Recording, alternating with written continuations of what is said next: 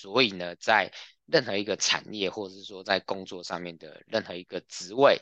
大家觉得痛苦，大家觉得不舒服的地方，那这些都是我们可以大展身手的空间跟机会，都值得我们多花点时间去观察、去琢磨，那试着去创造前所未有的价值。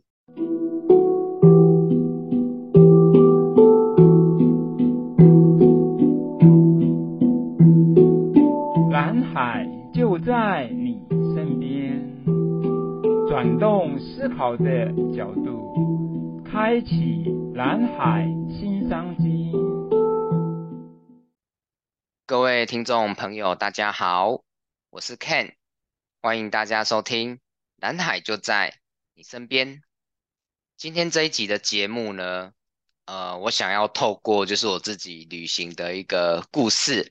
那乘坐不同的交通工具，来跟大家分享说，我们怎么样子利用蓝海策略的思维，那将产业里面消费者的痛点，能够转换成商机。对，那今天的故事里面，我想分享其中的三个方式，这样子。那在开始讲今天的故事和相关的这个蓝海观点之前，我想要先感谢两位朋友。第一个是我的大学同学，前几个礼拜的时候，就这个大学同学他写了一个 message 给我，还写的蛮长的。那他花了一些时间，就是听了好几集我的《蓝海就在你身边》的我们的这个节目，然后他给了我三个建议。那我打算从这一集开始呢，先运用他其中的两个建议。呃，第一个呢，就是在开头的时候就先把这一集呃想要讨论的主题跟重点让听众知道一下，那大家就能够比较好去判断说这一集我到底有没有兴趣听下去。我觉得这个建议蛮不错的，所以我想来实验几集看看。然后第二个是他觉得我在呃分享的过程当中常常会去讲对对。对，就是在一句话开始之前，很容易有这个语助词，那他建议我把它修正掉，所以这个我也觉得是非常非常棒的建议，那我也试着练习看看。对，很感谢我这个大学同学的建议。那第二个呢，是前几天就是收到一个以前同事的 line，他问我说我露营回来了没？然后我就吓一跳说。哇，我露营是这个一个多月以前的事情了，那他怎么会还在这样问？就后来发现他是在跟我开玩笑，因为我我们前面三集这个这不是肯德基，这不是蓝海的三部曲。那其实我原本有点担心，就是这样的这三集都是比较多商业上的论述嘛，就怕大家会觉得比较枯燥这样子。对，但是这个。呃，前同事的回馈是相当正面的，对，他觉得对他现在的工作有蛮多的帮助跟启发，对，所以我也很开心听到这样子的回馈。那为了回馈这位好朋友、前同事，那我想说，我这一集的内容呢，就还是以对录上次录影嘛，这次就讲旅行那一样带到商业上经营的一些。观点这样子，好，那我就要开始分享今天的内容了。呃，从小坐火车的时候，我个人就比较喜欢坐普通车，因为我觉得坐普通车可以看这个窗外的风景慢慢的流动过去，然后车厢里面这种比较古朴的安静也很吸引我，我就喜欢这种旧时代的味道。这样子，然后我也很喜欢一个人旅行的这种孤独跟自在。那我记得我在大学的时候听到了陈明章的《手来不会绑掐》，对，陈明章是一个台语歌手，台语民谣歌手，对，我非常非常喜欢他。那我听到这一首歌的时候，我就会很想要一个人坐着普通车，然后环岛环台湾一圈。那去感受这个歌词跟旋律里面一个人在 夜班火车上的这种孤寂感，对，我觉得那样是一个很浪漫的事情，然后可以一个人呢，就是在火车上面享受这种徐徐前行的这种感觉，我觉得很棒。那也可以欣赏就是台湾各地很多小镇的风光和生活。不过就是这个这个呃做普通车环岛的种子，那大学的时候埋下之后，也一直没有去实践。那一直到二零二一年，就两年多前，这个疫情呃三级警戒之后，那禁止群聚，然后我们公司也规定说，就改成居家工作，在家上班。哦，我觉得那哎，这个刚好是一个适合出发去环岛的。坐火车环岛去实现这个梦想的机会，因为我那时候的想法是，就未来五年之内，我应该百分之九十九以上的几率会至少被传染一次 COVID-19 嘛。那那个时候如果出去的话，就是交通啦，然后呃住宿的地方的人其实是很少的，那就很适合我喜欢人少地方的这种。旅行，对，所以我就觉得，哎，那个时候可以出发，然后，所以我就挑了五六个，呃，我没有去过的小镇，然后呢，我就坐着区间车，呃，去串联这些小镇，然后我白天呢就待在民宿里工作，那就傍晚啊，或周末或晚上，那就可以到处去走走看看，或者是拿来移动。对，那不过我出发的第一站就没有选择苏澳，因为现在已经苏澳，因为苏澳现在已经是观光区域了。那我也去过蛮多次的，所以我第一站呢就选择了南澳。那这个地方就是以前不管开车啦或骑脚踏车路过的时候，都觉得是一个很美的滨海小镇，所以我第一站选择南澳。那那时候就这样带着实现人生清单的这种小小的兴奋跟。一个人坐火车旅行的期待出发了。好，那就呃进入到今天的重点，就是一般我们旅行的时候，我们可能会把大部分人会把重点放在目的地，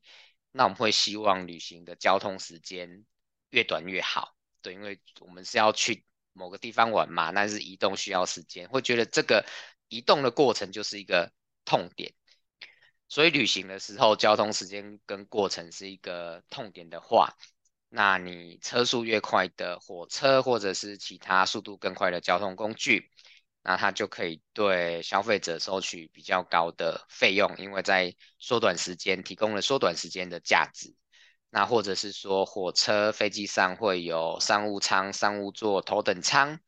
那这样的呃不同的商务舱、头等舱提供了舒适的价值，一样也是可以收取更高的费用。所以说呃缩短交通时间或者是提高交通过程当中的舒适度，那这个很明显的去解决这个很明显直接的痛点。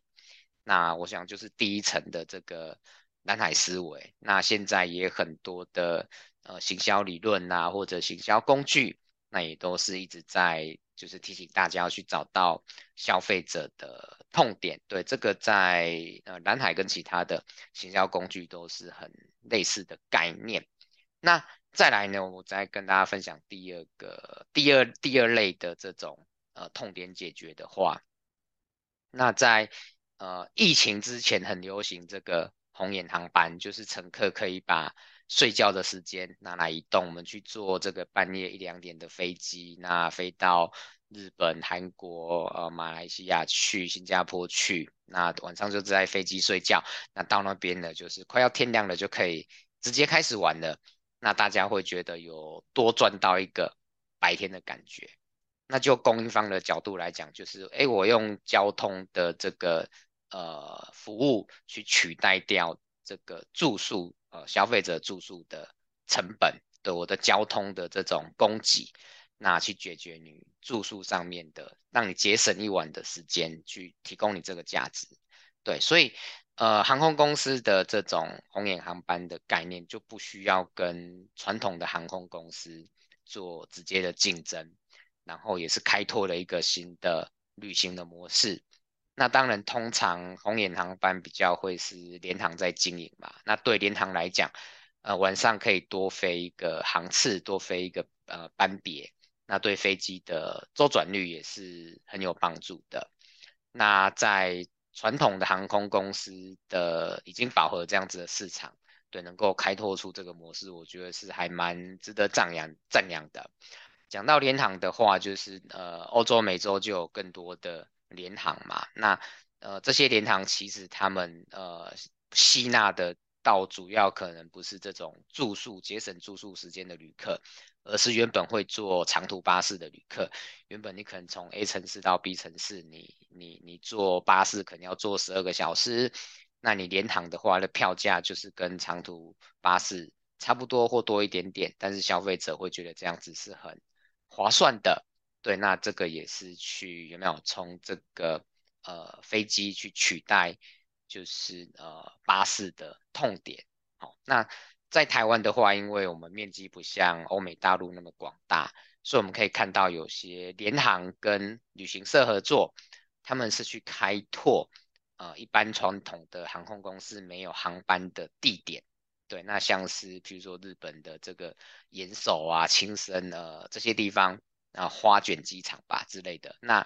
那他们跟旅行社一起合作，跟当地的这个的政府合作，那去开开这个四天五天的旅行团的方案，所以这个消费者可以诶去这个没有去过的城市玩，大家也很开心，然后飞机票也很便宜，那所以这个呃旅客、旅行社、航空公司、当地的业者都多赢了，这是一个很棒的南海方案。所以刚刚讲的这个红眼航班或者是联航，那还有这种呃新航点的开拓，那它就是解决了其他产业的痛点或其他方式的痛点。所以从蓝海的角度来讲，我们可以把我们现在有的能力，那去解决其他行业、其他模式的痛点，而不是只能拘泥在我们现有的这个产业里面。对，譬如说，或者再再讲一次，就是有没有这个呃，在飞机上面睡觉，哎，过一夜，然后天亮了直接玩，类似这样的概念，那大家也可以思考说，我们你现在在工作的行业，那拥有的能力、拥有的机制、拥有的服务，那有没有可能去帮助到其他产业的人去解决他们存在的痛点？那用这种方式，也许可以。有不同的价值，或者是更高的价值，这个大家都可以去观察看看、思考看看、讨论看看。好，这个就是第二层的，呃，把痛点转换成商机的一个方法跟思维。那第三个呢，是我觉得最可以带给我们启发的方式，就是我们直接把痛点那视为机会。那譬如说，若以旅行来讲的话，我觉得游轮就是一个很棒的案例。那就是我们，你看我们现在通常出去玩是到目的地玩嘛，可是我们如果坐邮轮，就是坐邮轮本身还有移动的过程，就是在度假了。就是说，我们坐邮轮就是把交通的过程定义成我们旅行的主要目的。那把交通的时间定义成呃呃旅行当中主要要花时间的地方，所以游轮上面呃三餐可能吃 buffet 或是很好的套餐，然后有各式各样精彩的表演哦，歌舞啦、魔术啦等等。那有这个广阔的甲板哇，可以眺望这个无垠的大海，可以看满天的繁星，可以看日出，可以看夕阳。那甚至呢，可以到这个卡西诺去玩玩这个二十一点呐、啊，这个比大小去小试身手。然后呢，有时候白天呢会在不同的城市靠岸，那那个时候呢，也可以像一般的观光行程到岸上去逛一逛啦，那吃一吃东西啦，买买东西啦，或者是到景点去拍拍照。哦，那这样子的一个游轮的形式呢，就是把。原本大家觉得是痛点的交通时间，直接把它定义成旅行的主要目的。那现在也是有非常非常多旅游的行程，呃，非常非常多这个邮轮行程，大家都可以去参加嘛。那我记得我人生第一次坐邮轮，我觉得蛮有趣的，是我在二零零八还二零零九的时候去北欧旅行的时候，然后我从瑞典到芬兰，还有从芬兰到波罗的海三小国，我都选择坐邮轮来移动。对，那我觉得在波罗的海上面航行，还有去到波罗的海三小国这两件事情是很很不真实的。就是小时候可能在地理课本上面或者是新闻上看到的呃这个名词这个地方，可是你从来没有想象过说，呃从来不会觉得说你这辈子会有会去那里玩这样子。对，我都去到北欧了才知道说波罗的海三小国就在北欧旁边，然后。坐坐船就可以到这样子。对，所以这个也是蛮特别的一个记忆。对，那回到游轮的话，看现在现在我们台湾就是啊呃，我们在台湾的这种游轮去花东啊，去澎湖都有游轮行程，或是在亚洲我、哦、去日本、去马来西亚。甚至去纽西兰，呃，要去南极都有这种游轮行程可以参加，就是已经非常非常非常普遍了。那除了呃船以外，像看台铁现在这几年也推出了这个明日号的观光列车，那它把五星级饭店的餐饮跟服务，那带到了这个呃设计的很宽阔、很舒适的车厢里面，那让旅旅客呢就是在移动的过程当中，就是变成是主要的旅行目的，所以不管明日号的这种跨年看日出的行程啊，或者是环岛的行程，你可以看到在市场上面都是非常热销的。所以如果把交通的时间跟过程视为主要旅行元素的时候，也是可以开创一个南海的模式出来的。所以只要愿意转变思维，那每一个产业的痛点呢，它都是创造价值的机会。对，因为某些人因为这个痛点，他就不进来这个产业了嘛。那你去解决这个问题，去把这个痛点创造价值，就可以吸引到非顾客。所以说，不只是游轮的这种案子，那像这几年很常见的这种。很多的烧烤店或者是海鲜店哦，吃沙西米、吃烧烤的历史，对，站着吃饭，站着吃生鱼片。那他把这个有限的空间哦，变成让大家站着吃，然后又有很很好的周转率，大家也觉得很有趣。对，这就是也是很棒的，把痛点转换成商机的例子，对吧？就是有限的空间，让它变成是有趣的这种历史的餐饮体验。或者是说，现在看到很多人他衣服啦、裤子破掉了，那他不是把它缝起来，他去买这个补丁贴布。那补丁贴布有各种的可爱的图案呐、卡通的图案呐，这种呃美丽的图案，对，那也是一样，就是把这个破洞变成大家可以去展示自己的这种喜好的机会，吼，也是也是很好玩的。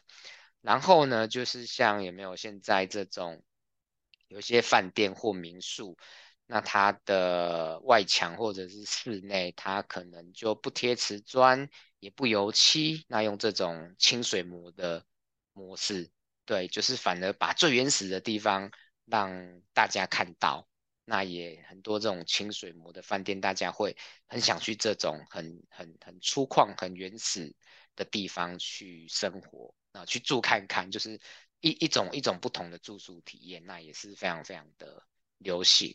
那或者是说，像演艺界没有很多的这种呃长得比较呃不比较，就他呃不是走帅气路线，不是走漂亮路线的，他把自己身上的一些特点哦，不管是外观啦、声音啦，哦或者是说身高啦等等等等这些哦、可能大家会觉得比较呃呃不是很美丽的地方。那作为特点，让他能够去展现自己其他的才华或者是幽默，那也可以创造让大家看得很开心，那他自己也有成就，可以带来收入。所以，如果能够把痛点本身，那去思考，去找到适当的客群，那把它变成可以创造价值的机会，那就是可以开创蓝海的。所以呢，在任何一个产业，或者是说在工作上面的任何一个职位，大家觉得痛苦、大家觉得不舒服的地方，那这些都是我们可以大展身手的空间跟机会，都值得我们多花点时间去观察、去琢磨，那试着去创造前所未有的价值。对，所以化危机为转机，我觉得它就是呃是很基础的一个一个说法啦。那我们可以更积极、更主动的去了解说，呃，外在的环境都是一直在变化的。那其实每一个危机、每一个变动、每一个痛点，它都蕴含了我们可以去帮助别人的机会，蕴含了广阔的商机。那当然，我觉得也蕴含了我们自己对生命呃能够有去更深的认识，还有反省，还有学习的机会。所以今天呢，呃，三个就是怎么把痛点转换成商机的话，那第一个就是从最直接大家看到的痛点，那试着去解决它。好像就是呃，以交通旅行来讲的话，节省交通的时间或提高这个旅行过程当中的舒适度。那第二个就是呃，试着拥有把你现在拥有的能力，那怎么看做调整，能够去解决其他产业其他方式的问题。那也是一个把痛点，就是其他地方的痛点，帮其他地方痛点创造价值的机会。比如说这个呃红眼航班，那他去把睡觉的时间拿来坐飞机，那也是创造南海很好的机会。它就是从交通业跨足到这个呃住宿业的概念。那第三个最后一个呢，就是呃直接针对痛点的地方，那去定一个新客群出来，去开创价值。哦去创造价值，那是那是更棒的。那这个是呢，呃，今天就是跟大家分享，呃，我们怎么样子从痛点去创造商机。我们可以有很多的思考角度，那不是只有单单在现有产业大家已经知道的痛点里面而已。好，那我最后呢，我还是回到一开始我讲的这个我自己环岛的。故事还是 有一些可以想再跟大家分享的，就是那次火车环岛的旅程。那我大部分都是选我没去过的小镇，我想去看看的嘛。不过我还是有去一个我以前去过的小镇，就是这个在我现在也忘记它到底是算玉里还是瑞穗了。那就是反正瑞穗温泉区的最里面有一个叫红叶温泉的这个饭店，这样子。对，那它就是在山脚下面一个很长条状的日式建筑这样子，那里面都是榻榻米，然后有一个很大的庭院。那就是我考完大学联考的时候，跟一些很好的小学同学，我记得我们那时候就是先去宜兰太平山翠峰湖玩。然后再到花莲太鲁阁，然后后来我们要去瑞穗泛舟，我们就住在那个红叶温泉。然后那一天晚上呢，就是哇，大家在那边就是喝酒聊天呐、然后对，就是考年考很开心嘛。然后晚上睡觉有那个榻榻米的香味，然后起床的时候看到这个呃很就是有点雾雾的，然后这种绿色的山，就觉得很美这样子，对。那我就对这个这个这个红叶温泉一直很难忘，所以这次也特地再回去。那就是刚好因为疫情的关系，就是整个红叶温泉只有我一个人包场，那里面有两个服务两个工作人员，然后服务我一个人，就是我觉得还蛮蛮幸运的这样。然后呢，就是我一个很意外的惊喜，就是我后来到金轮去，就是那个太麻里在下一站。然后在金仑的时候，就是呃早上我也蛮早起来，就五点多就起来，然后想说那就去海边走走看看吧。那其实年轻的时候，不管去这个澎湖、绿岛、兰屿、去垦丁，然呃去花莲、台东，都会想要去看日出嘛。你五六点去那边等，然后通常你等到了就是天亮了，然后太阳还没出来，然后再过一阵子，太阳从云中间爬上来，云后面爬上来，这样子就是。没有真正的看过这种从海平面上来的日出，就那一次我其实没有期待要看到，但是那时候它就真的出现了，就我人生第一次看到这个海上日出。那在没有期待的情况之下发生，我觉得运气很好，很开心。然后有最特别的是，就是我从金轮要到访寮的时候，那我坐普通车走南回铁路嘛。然后就是因为它是普通车，所以它在中间有一个叫方野站的地方，它停了大概二十分钟，它先等一辆自强号过去，再等一辆莒光号莒光号过去。然后呢，我就在那边的时候，我就哇，我觉得那个大武山里面的这种山岚，那时候可能是傍晚四点多五点多，然后这种山岚在那边飘，我觉得。很美，很美，很美，就是有一种在这种山水画里面的感觉。那如果呢，就是有没有坐自强号、莒光号这样秀过去了，就是我觉得那个感受不会那么强烈。然后你在普通车，我就把门打开，然后就是呃，有没有整个身体都是在这个云，就快要在云雾里面的，然后那一种遗世独立的清幽跟宁静，我觉得。对我来说真是太美太美太美了。对，那最后就是很多人说生命就是一趟旅程，那我现在越来越喜欢这个比喻。我觉得在生命的旅程当中，那有些人会向往城市的繁华，有人会安顿于乡野的平静，诶，像我就比较偏向后者。那有人可能日夜兼程要追求功成名就。那有人喜欢清风明月下去对酒当歌啦，吼。那有人喜欢这种呃很时髦的潮流，那有人会比较喜欢这种比较古朴的历史、地理遗迹等等等等。对，那我觉得只要我们在一次一次不同的旅程当中，那越来越认清自己内心喜欢的是什么，那能够越来越心无旁骛的走在自己喜欢的路上。那都会是一趟不枉此生的旅程。那当然，生命的旅程当中也会有很多的不如意，对，就像商业上的痛点一样啊。我们我们生命的旅程当中，我们会有身体的病痛，我们会有工作的压力，我们会有经济的重担、情感的挫折、人际关系的纷扰等等等等这些事情。那其实我觉得这个跟商业上的蓝海思维一样。痛点就是创造价值的空间跟机会。